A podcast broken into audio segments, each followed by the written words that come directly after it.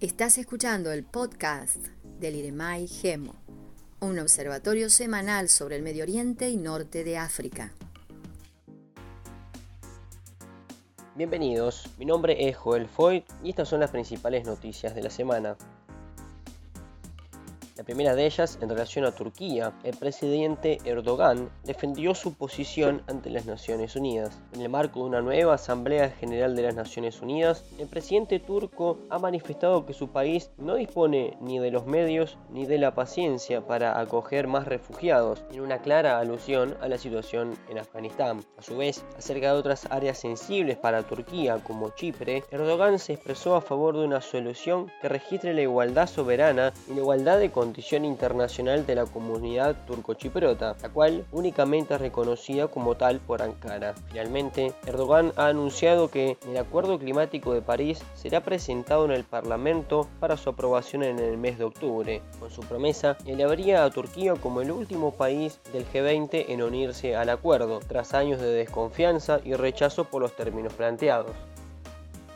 Irán accede a que la Agencia Internacional de Energía Atómica controle nuevamente sus plantas nucleares en una reunión llevada a cabo el domingo 19 de septiembre entre el director general de la OIEA, el argentino Rafael Grossi, y el nuevo director de la agencia nuclear iraní, Mohamed Eslami, se acordó el permiso para que los inspectores de Naciones Unidas puedan vigilar algunas cámaras de los emplazamientos nucleares del país persa. Ambos funcionarios parecieron estar conformes con lo acordado en Teherán, Grossi mencionó la importancia de que se realicen las operaciones de la agencia en Irán para dar a conocer al mundo la información necesaria sobre la avanzada producción nuclear iraní. Ambos afirmaron la continuidad de las reuniones para mantener la cooperación.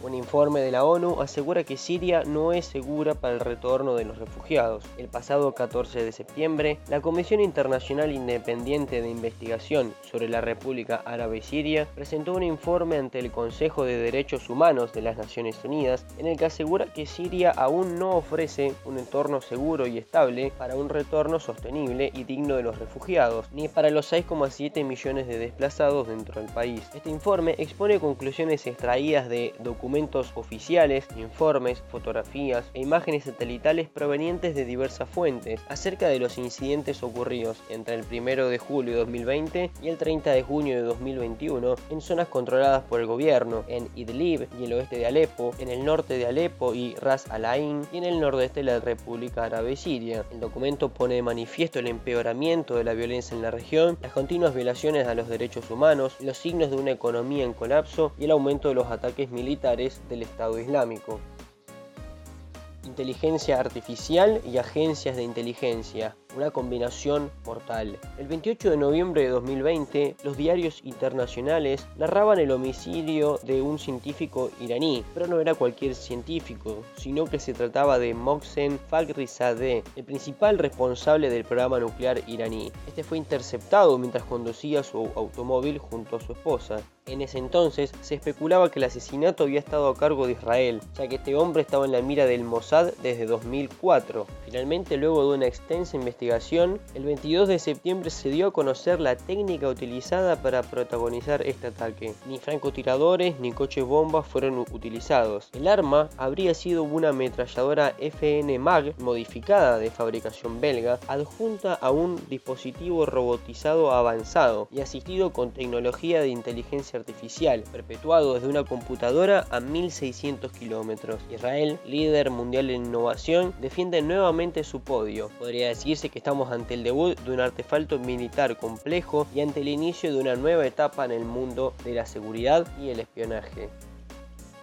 Yemen, el caos hecho realidad. Desde hace más de seis años, el país está sumido en un conflicto que enfrenta al gobierno reconocido internacionalmente de Mansur Hadi, respaldado por Arabia Saudita y una coalición de países árabes, contra los hutíes, un grupo rebelde del norte del país que tiene el apoyo, aunque más discreto, de Irán. Desde entonces, el país ha caído en anarquía y en la extrema fragmentación del poder entre distintas tribus y grupos de poder. Recientemente, los rebeldes condenaron y fusilaron a nueve hombres en la Plaza Tajir en la capital, frente a la vista de los residentes de la ciudad. Sumado a esto, la pandemia de COVID-19 continúa golpeando con dureza. En Yemen, tan solo el 1% de la población recibió una dosis de la vacuna y solo 0,05% el esquema completo. Actualmente, el programa COVAX, el único medio de ingreso de vacunas al país, solo ha entregado el 12% de las 4,2 millones de vacunas que había prometido